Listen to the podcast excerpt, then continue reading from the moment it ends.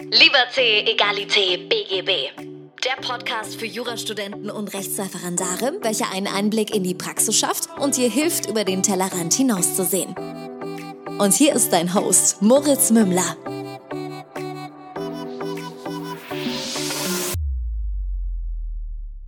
Servus und herzlich willkommen zu einer neuen Folge von Liberté, Egalité, BGB. Mein Name ist immer noch Moritz Mümmler und heute begrüße ich dich zu einer Einzelfolge. Ich bin heute alleine, ich habe keinen Gast hier bei mir und ich bin mir gar nicht sicher, ob es nicht die Premiere ist nach der Podcast-Pause, die es Anfang diesen Jahres und Ende letzten Jahres gab.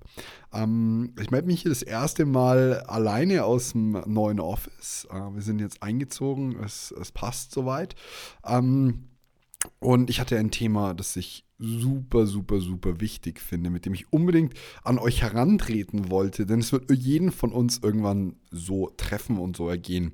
Wir wollen heute über das Thema sprechen, des Wartens, und zwar des Wartens auf Examensergebnisse.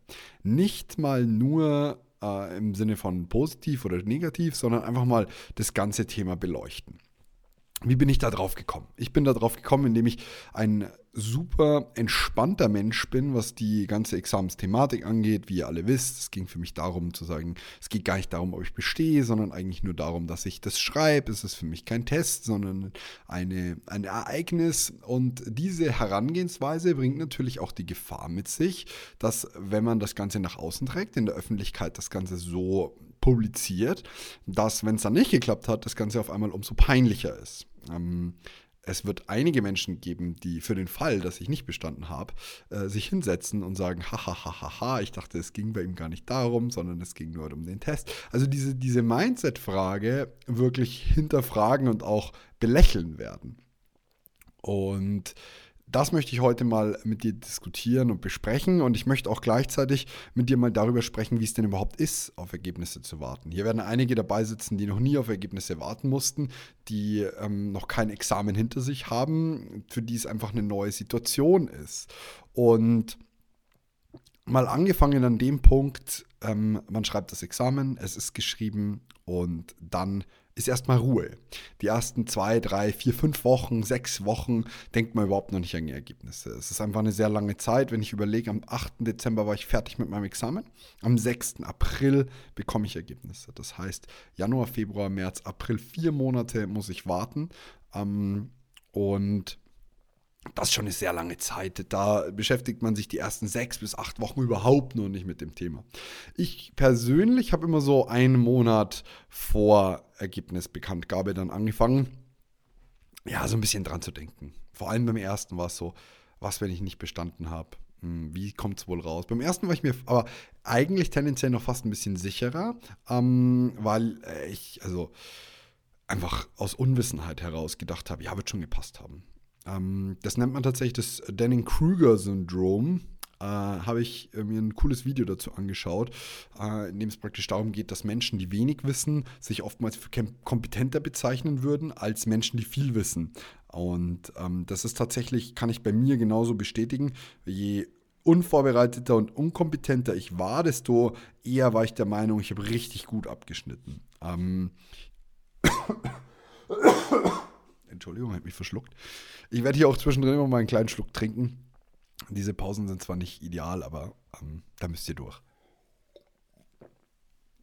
Also, ähm, genau so war es bei mir. Also je unvorbereiteter ich war, desto besser dachte ich bin ich. Weil ich auch gar nicht wusste, was mir alles fehlt, gedanklich. Und, und tatsächlich hat es dann vor ein paar Tagen angefangen, dass ich so drüber nachgedacht mir kam der Gedanke, was, wenn du nicht bestanden hast? Was, wenn du durchgefallen bist? Schreibst du nochmal? Wie gehst du damit in der Öffentlichkeit um? Ähm, auch Gedanken, also die, das Ergebnis kann ich gleich vorwegnehmen. Natürlich werde ich es mit euch mitteilen. Ähm, und zwar auf voller Ebene, auch in, in, mit dem Ergebnis, das ich bekommen habe. Denn ähm, ich möchte tatsächlich für Transparenz bekannt sein und für die Werte, für die ich stehe, steht unter anderem auch seine Misserfolge zu teilen. Deswegen teile ich auch meine, in Anführungsstrichen, schlechte schriftliche Examensnote aus dem ersten, um euch da so ein bisschen auch äh, Mut zu machen. Ähm, und also so, so werde ich es auch mit dem zweiten Hand haben. Egal, was da rauskommt. Äh, Wenn es zwölf Punkte sind, was sehr, sehr, sehr, sehr unwahrscheinlich ist, damit, äh, also dagegen würde ich tatsächlich stark wetten. Oder wenn ich mit drei durchgefallen bin, dann werde ich das alles mit euch teilen. Und die Gedanken kamen aber und die sind auch normal. Und ähm, dann hatte ich äh, das habe ich tatsächlich drüber nachgedacht, ja, wie war denn diese Zeit? Wie war denn das während dem Examen? Habe ich mich wirklich, man fühlt sich irgendwann, also ich fühle mich im Nachhinein immer so sehr gut.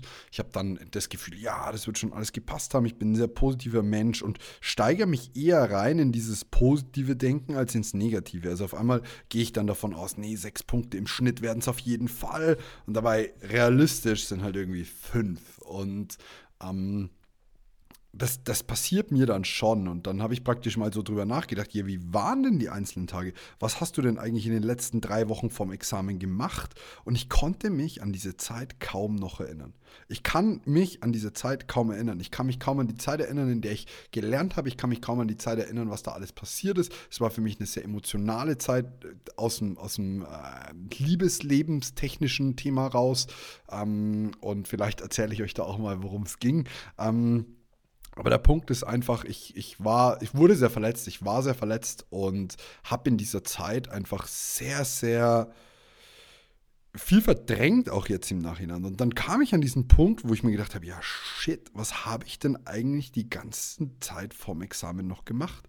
Und es hat sich so angefühlt, als hätte ich den ganzen Tag rumgedaddelt, als hätte ich nicht gelernt, als hätte ich nichts Gescheites gemacht.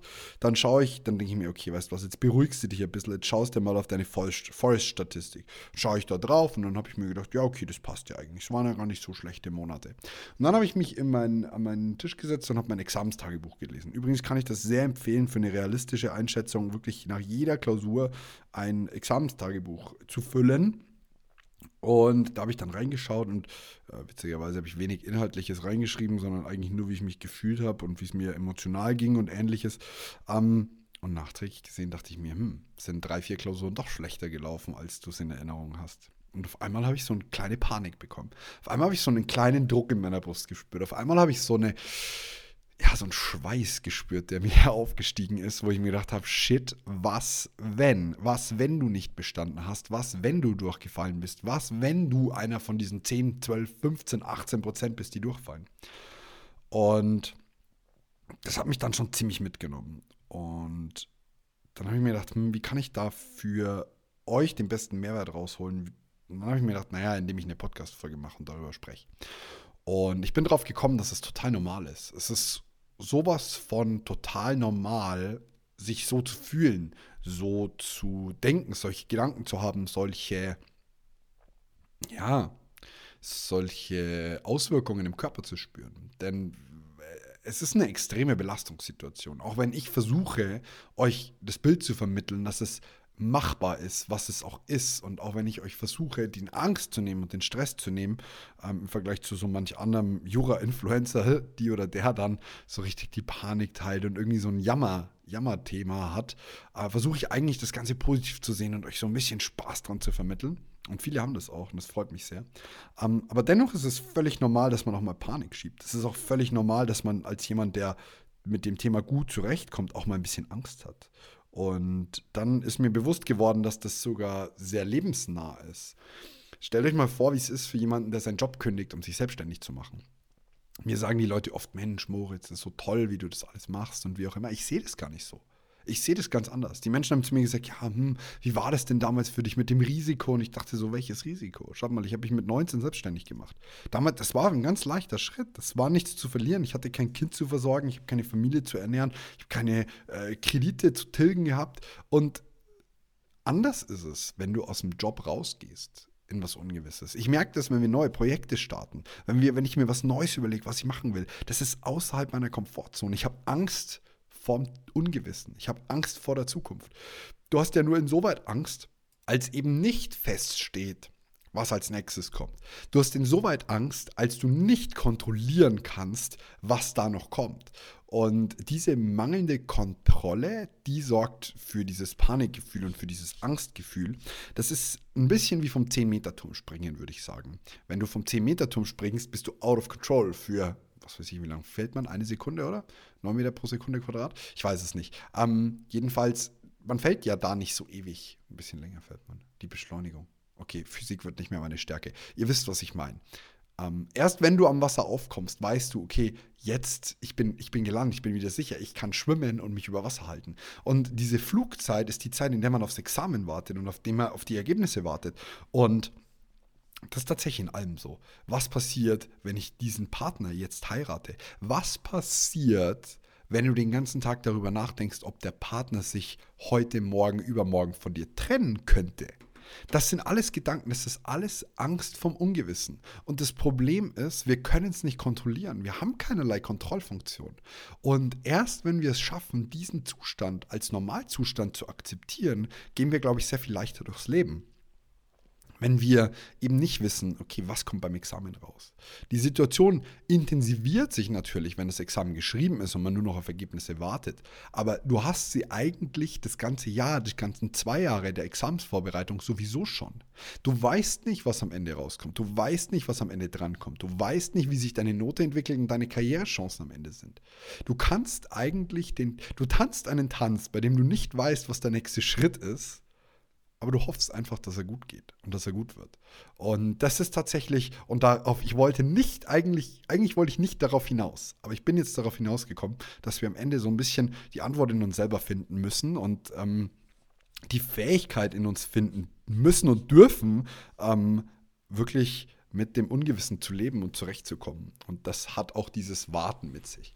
Man kann natürlich schon ein paar Tricks anwenden. Man kann sich stark ablenken. Äh, Urlaub, deswegen denkt man die ersten sechs Wochen nicht mehr über das Examen nach. Problematisch ist aber halt dann die Zeit, in der man wieder zurückkommt, in der man in seinen Alltag kehrt, in der man nach dem zweiten Examen zum Beispiel in die Wahlstation geht und dort auch wirklich dann seinen Alltag lebt und sich fragt, ja gut, was ist jetzt, wenn ich nicht bestanden habe? Was ist jetzt? Muss ich es nochmal schreiben? Was ist jetzt? Insbesondere natürlich bei zwei oder drei Versuchen ist dieses Gefühl, glaube ich, noch viel stärker. Das kann ich nicht beurteilen.